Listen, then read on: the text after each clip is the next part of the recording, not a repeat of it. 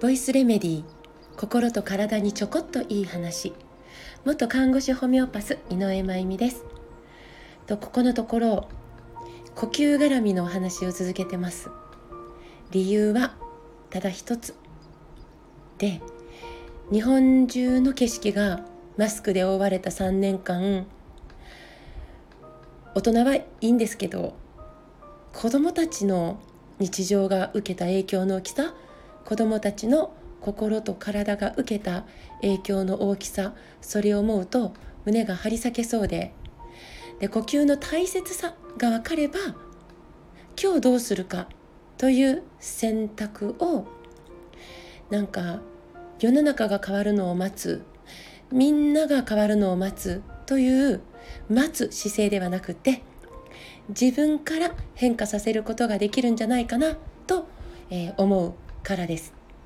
ということで今日は呼吸について一旦締めくくりのお話をしたいと思います。と呼吸の主な役割はまあみんな私たちが知るガス交換ですね、えー、外から吸気で、えー、酸素を取り入れて呼気吐く息、二酸化炭素を出すいわゆるガス交換そのことで体の中の酸素濃度と二酸化炭素の濃度のバランスをとっています。でこれが、えー、バランスが取れている間というかできている間私たちが生きているということでこの機能が停止した時点で私たちは死を迎えるわけです。ガス交換生きるためにとても大事なんですがもうちょっと、えー、見方を変えたら単なるガス交換ではなく呼吸って、えー、呼吸は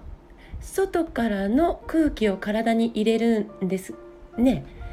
えこれ言い換えれば外の情報を体に、えー、取り込む。吸気ということで吸う空気ですね。外の情報を体に入れる。それに対して私の体を巡りに巡ったものをはーって出すのが呼気です。いわゆる私の内なる情報を外に出すのが吐く息呼気要は外から、えー、情報を入れてそして自分の情報を外に出すというのが呼吸だよねというふうに捉えることもできるかなって。でこれは、えー、私あのありがたいことにお話し会とか、えー、各地で呼んでいただいたりとかしている時にそのお話し会のテーマによってお伝えしていることなんですけど、まあ、同じ会場で私がこうお話をしてるんです。2時間半とか3時間とか、えー、お話をしている間私のがパパパパ息吐いてるので話す話しながら私の情報がまあ外に出ているわけです。でそしてそれは会場の中で私の話を聞いて、えー、くださっている皆さんにとっては吸気となるわけで。なので、まあ、このお話が終わった頃には今日皆さんありがとうございました。また会いましょうね。なんてお話が終わった頃には聞いてくださっていた皆さんの体の中に井上真由美がいるわけですね情報として。どんな井上真由美なのか。いるわけです。そして、えー、聞いてくださっていた方も息を吐かれてますから。その吐かれた呼気、ね、は私の今度は吸気になってます。なのでお話が終わった頃には私の体中に聞いてくださっていた方々が入っていると情報として。というふうにも言えるよね。って。なので呼吸ってうんと一人一人容姿姿形ですよね。そして個性もで得意なことも苦手なことも感情もみんな違う大切なオンリーワンなんだけれどそれを認め合いながらみんな一人一人違っていいよ違うよねって認め合いながらでも私とあなたは一つなんだよというワンネス私とあなたは一つです。そのワンネスっていうのを経験する機能が呼吸なんだなと思うんです。吸ったり吐いたりしながらお互いの情報を体の中に取り込む。そこにワンネス、ね、私とあなたは一つですっていうそれがある。でだから私一人だけが幸せで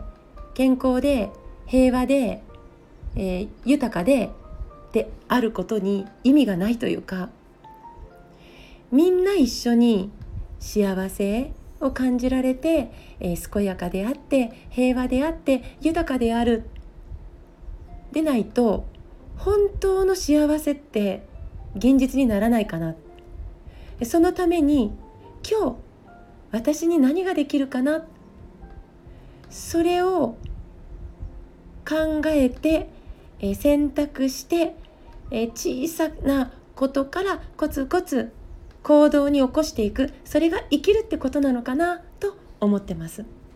そしてそれは日本だけじゃなくて日本の反対側に住む人たちがどんな暮らしの中でどんな息を吐いているか。それは巡り巡って私たちの吸気になるんですよね。この大気圏の、えー、大気って循環してるので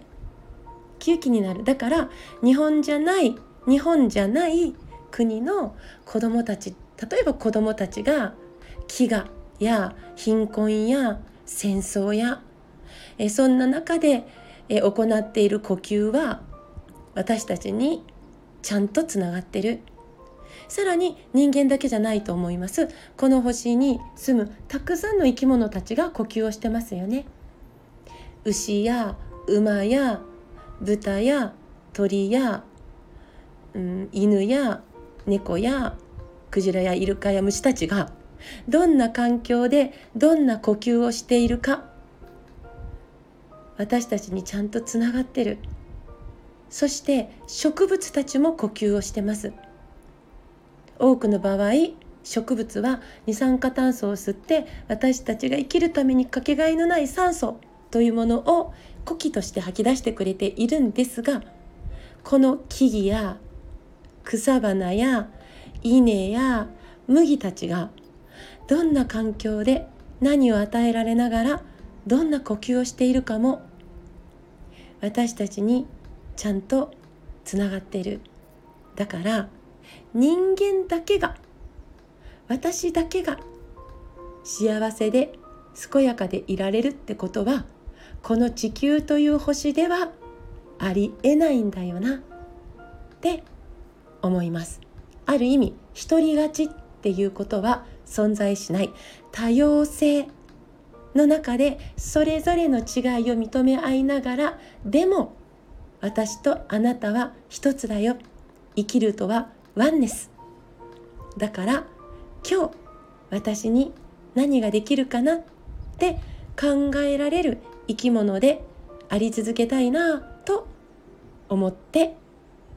おります。ということで、えー、今日も最後まで聞いてくださってありがとうございます。また明日お会いしましょう。